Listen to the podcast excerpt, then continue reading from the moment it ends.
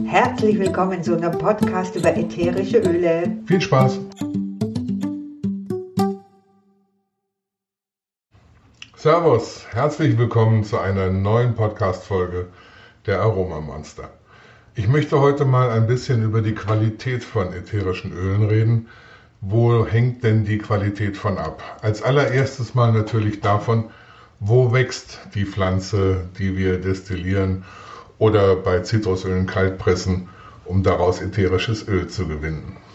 Der Boden, das Klima ist extrem wichtig, dass in der Pflanze all das enthalten ist, was wir von ihr erwarten. Denn nur dann kann das ätherische Öle, Öl all die Inhaltsstoffe haben, die wir brauchen für die Anwendung, die wir beabsichtigen.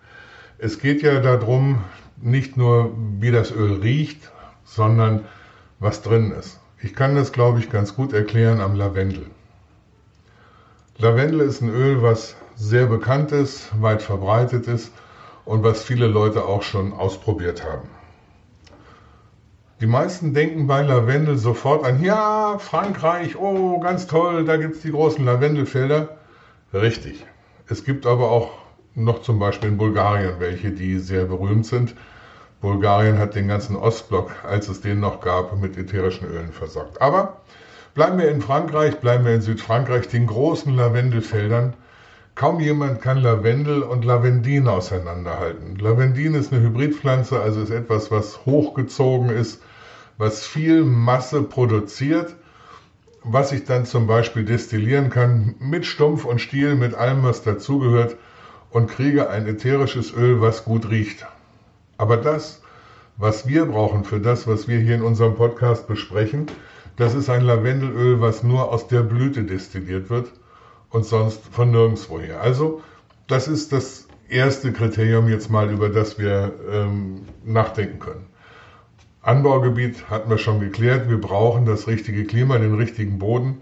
Jeder Biertrinker, jeder Weintrinker weiß, wie entscheidend es ist, wo wächst der Hopfen wo wächst die Braugerste oder was auch immer für Bier verwendet wird, wo wächst die Rebe, aus der ich einen Wein nachher mache.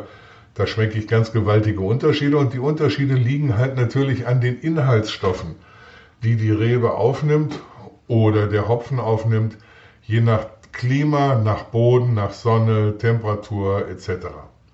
All diese Dinge wirken natürlich auch bei den Pflanzen, die wir für ein ätherisches Öl heranziehen, die wir destillieren wollen.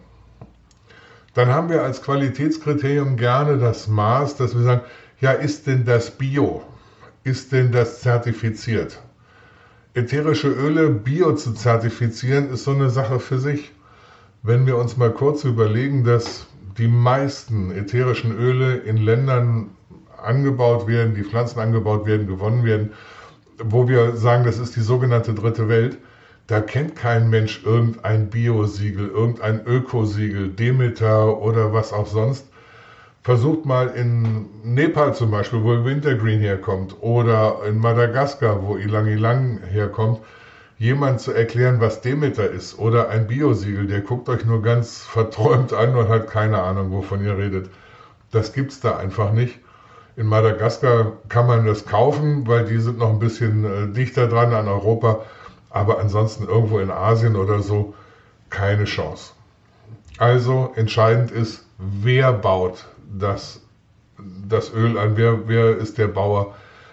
Und da gibt es gerade ganz große Traditionsgebiete und äh, Gegenden, wo schon einfach seit Jahrhunderten, seit Jahrtausenden Öle angebaut werden. Wenn wir einfach jetzt nochmal zum Beispiel an Weihrauch denken. Weihrauch wurde schon weit, weit, weit vor Christus benutzt. Die alten Ägypter haben schon vor tausend Jahren mit, mit Weihrauch und mit Myrrhe gearbeitet. Da war von Demeter oder Öko oder Bio noch lange nicht die Rede. Die haben also eine ganz große Tradition. In Asien, in Indien, in der chinesischen Medizin wird mit ätherischen Ölen gearbeitet, weit, weit, weit bevor es irgendwo in Europa jemanden gegeben hat, der auf die Idee gekommen ist, irgendwas mit Bio zu zertifizieren. Also das ist kein Kriterium. Ein Kriterium ist, wie rein ist das Öl? Wo wird es angebaut? Wie wird es geerntet? Wann wird es destilliert? Also wann ist der beste Zeitpunkt Manche Pflanzen muss ich vor Sonnenaufgang ernten, um sie dann zu destillieren. Andere brauchen gerade noch ein bisschen die Morgensonne, sage ich jetzt mal, und ein bisschen den Tau und so weiter. Also es ist eine ganz komplexe Angelegenheit und da gibt es Spezialisten, die sich damit beschäftigen. Reinheit der Öle hat auch ganz viel damit zu tun, was passiert nach dem Destillieren. Viele Öle werden irgendwo auf dem Weltmarkt gekauft bzw. verkauft.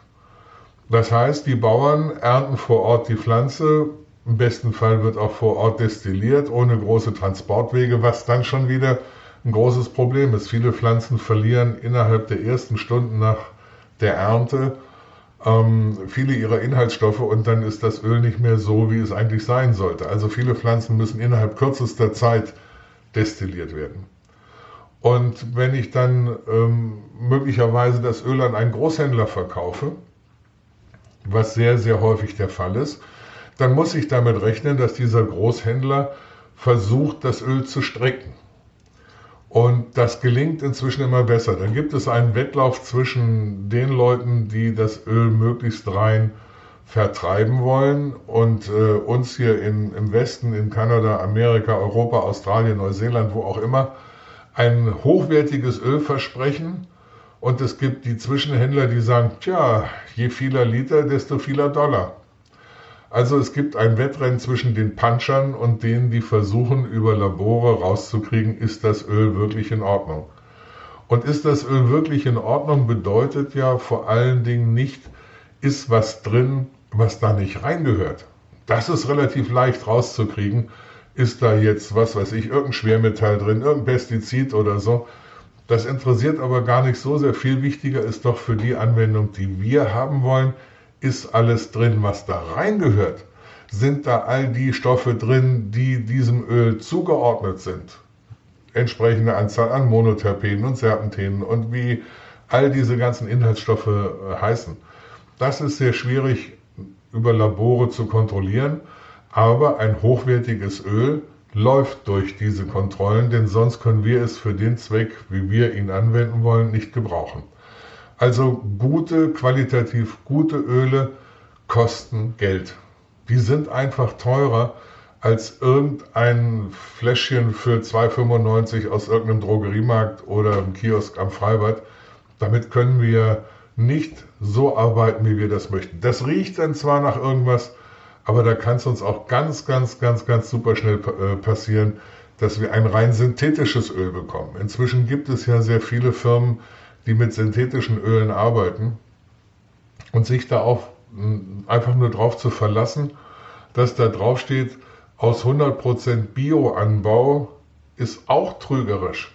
Denn 100% Bioanbau für das Öl in der Flasche kann zum Beispiel bedeuten, um beim Lavendel zu bleiben, wir haben 3% oder 10% Lavendelöl und von mir aus 90% Palmöl, Sonnenblumenöl äh, Olivenöl oder was auch immer euch einfällt, das natürlich viel, viel, viel, viel billiger ist als Lavendelöl, aber 100% Pflanze ist und möglicherweise auch 100% Bio ist, zertifiziert mit Ökosiegel und sonst was, aber eben nicht das, was wir haben wollen, nämlich kein Lavendel, sondern Sonnenblume oder Olive oder was auch immer.